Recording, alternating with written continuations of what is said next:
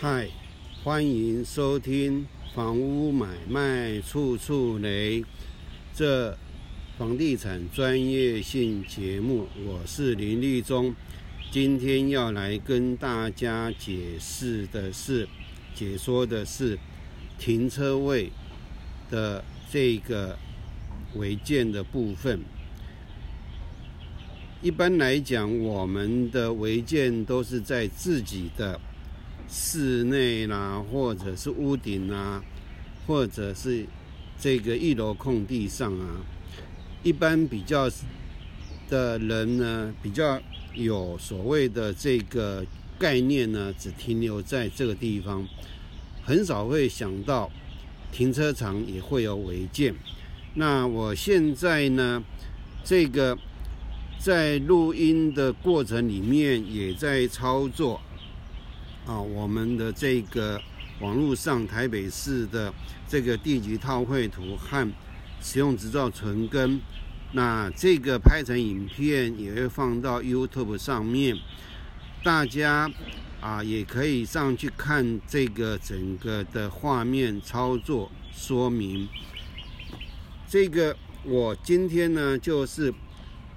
先从这个我查到的地号进去，啊，那我查到的地号呢是台北市万华区地级地段汉中段二小段八百六十一地号。那用这个地号呢，我们来查台北市的这个啊，台北市建筑执照存根网际网络。查询系统，那我们呢就这个回到它的原来的画面，啊，它的查询方式总共有三种，哦，应该是门牌地址、地段地号、执照号码，但是我们今天要从地段地号的方式来查询，那我们点万华区地段。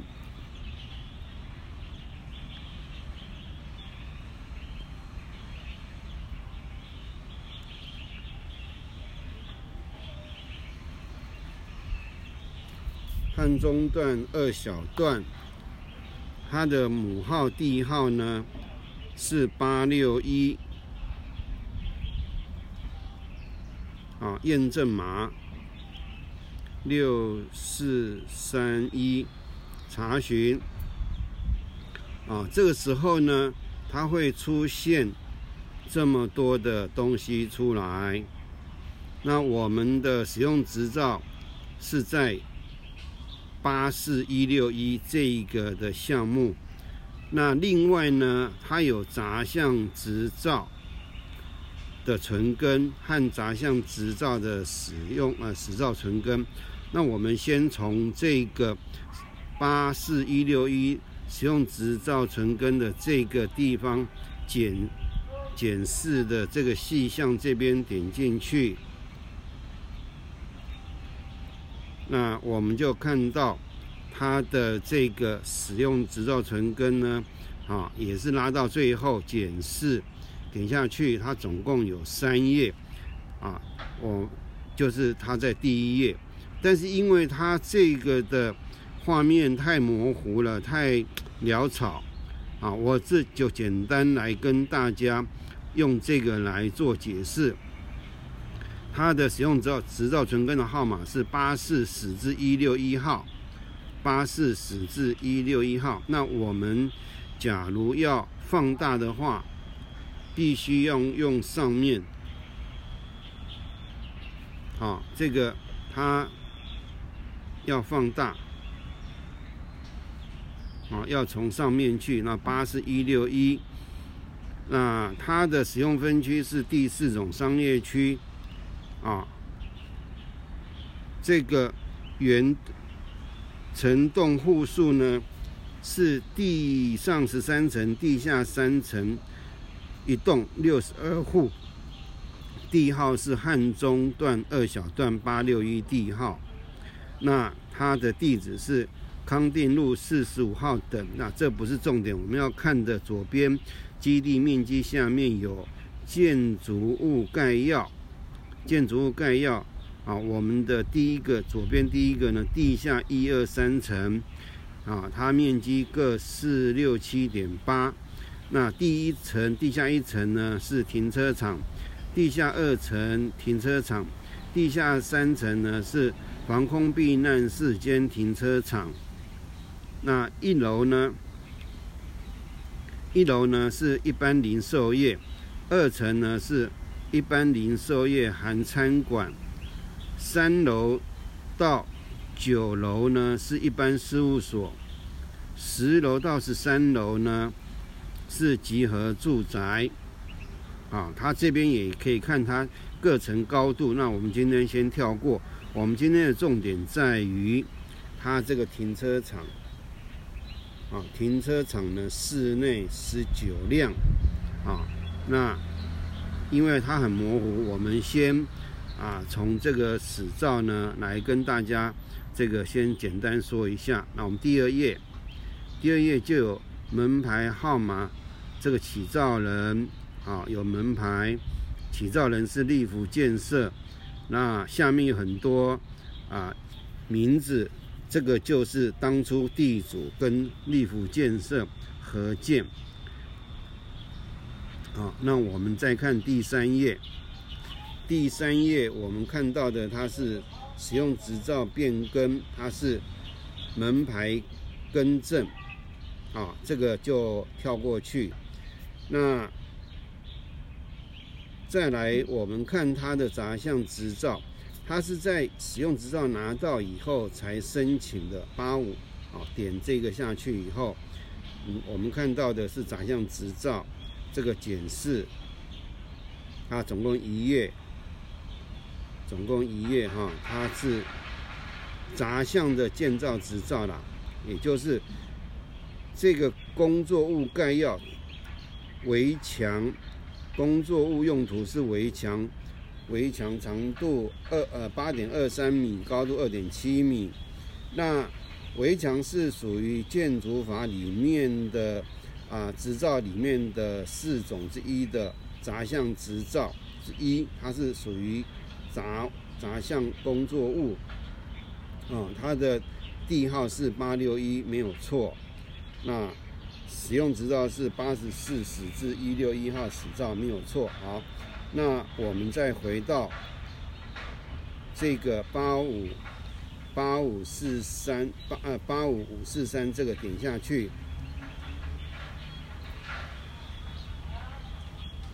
啊，它这个是也是使用执照成根八五十至五四三，啊，它的它的这个围墙长度八点二三，高度三啊二点七米。啊，那我们的始照和建造呢，就看到这里。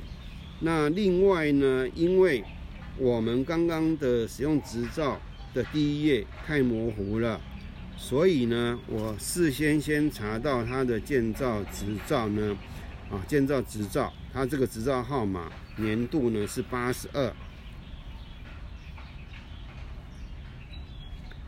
那他的执照号码呢是九零，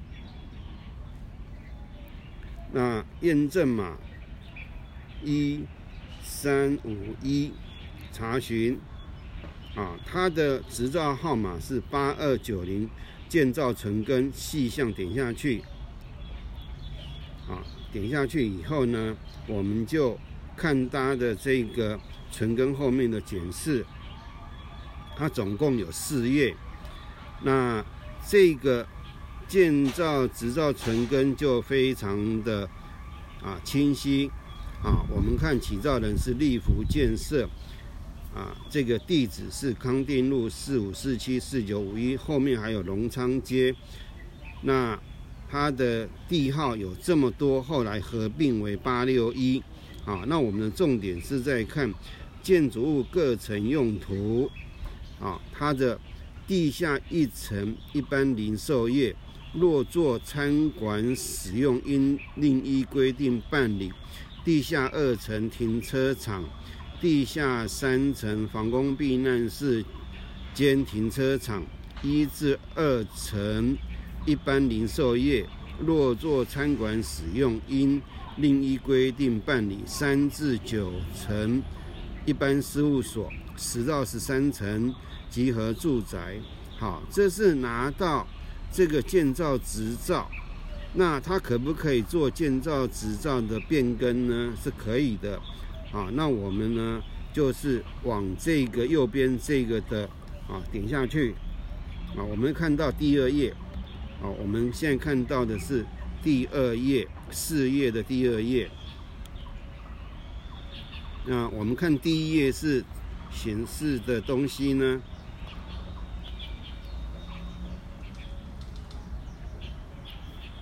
啊，它并没有什么东西啊，今天要解说的。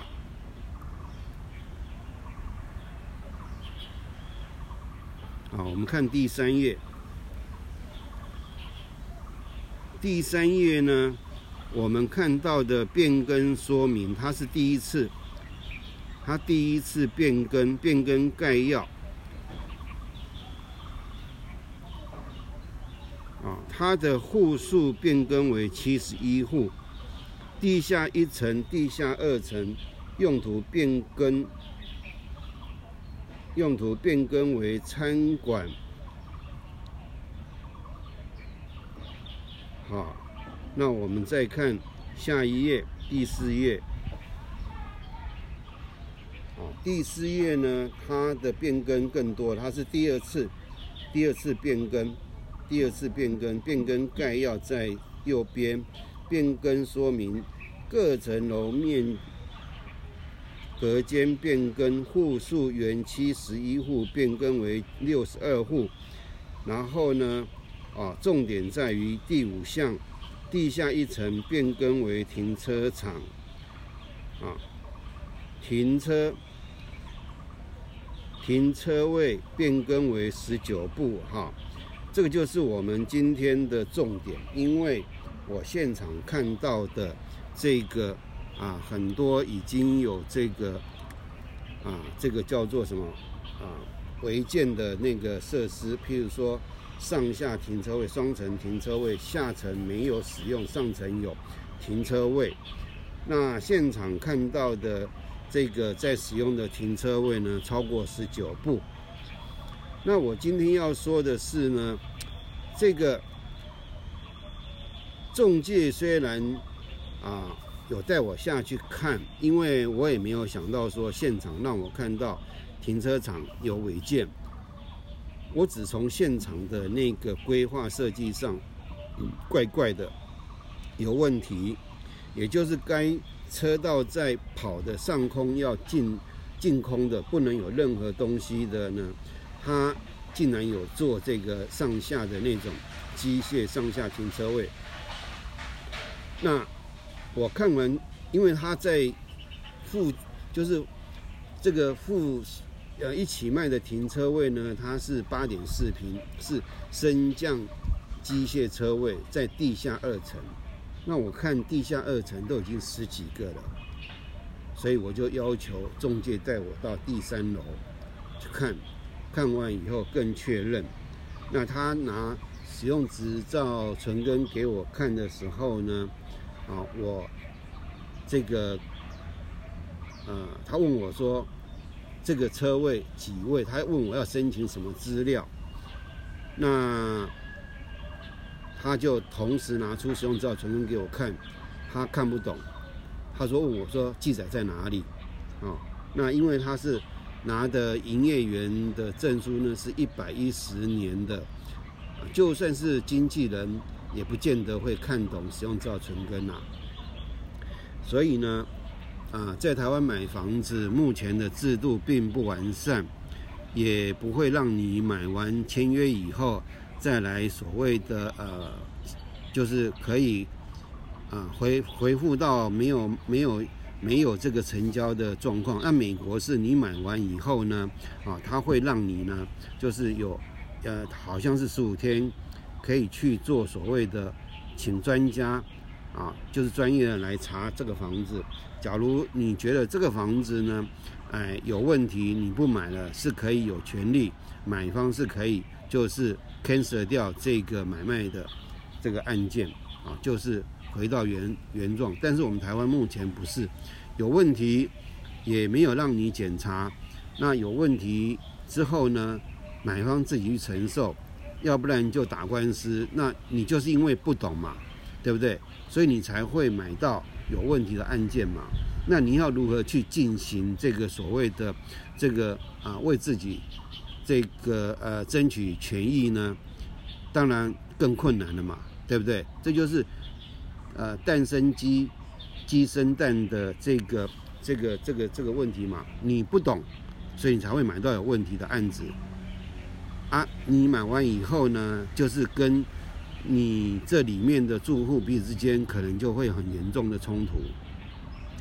所以，这个嗯，了解这个呃，使用执照存根啊，地级套绘图啦，或者是地震云这个呃查询呢，是要懂得如何去使用这个政府的这个资源以外，网络上的资源，然后另外你也要懂得如何去这个试着去学习阅读了解啊，那。我经常跟人家讲说，你假如买到的房子是货真价实，可以让你至少少奋斗十年。为什么？因为你今天假如啊冤枉多花了一百万，那你想想看，你这一百万要存多久才会有一百万？我的概念少奋斗十年是最少最少。就是少奋斗十年了，有的人可能还要奋少奋斗二十年，对不对？你假如这个可以真的就是啊，很这个很精确的买到这个房子的它的价值上下了，不能讲说完全百分之百精准啊，对不对？你不是少奋斗十年，就是少奋斗二十年甚至三十年，因为一旦买贵了。啊，可能你要存到那个十年、二十、三十年的储蓄，才有才有办法补回你的亏损嘛。所以，呃，在工作呃很忙碌的情况之下呢，啊，为了让自己能有更多的这个这个这个休闲时间，不要为了这个多多花冤枉钱，然后又必须要多去工作，所以。工作之余，啊，能够多花一点时间来学习如何啊，在房地产交易的时候，啊，不至于成为冤大头。因为中介的专业能力真的是不足啦，真的是不足。台湾的制度又还没像美国那样的完善，啊，所以这个是从停车位，停车位，我今天是无意中去看到。中介在楼下发广告传单，我进去看，啊，要不然今天也不会有这个单元。那今天就跟大家解释到这里。那有机会啊，我们在这个把这个政府台北市政府网络上有的这个资源呢，如何去查询，如何去解释，如何去这个理解。啊，这个是非常重要的，因为，诶，我们的权状并不会显示这些，并不会显示这些。虽然说现在信义啦、永庆啦，他要把这些东西啊列进去，可是呢，他们没有这个专业。那做这个不断说明书呢，他们是另外部门在做的。一旦第一线的经纪人员没有发现到的时候呢，他的不动产说明书就不会呈现他。有什么问题在上面？这是目前我对他们这家直两家直营店所了解的啊，所以在台湾买房子要自求多福，自己要多多的这个多充实啊，才不会买完以后佣金给人家赚了又一肚子气啊！谢谢大家啊，再见。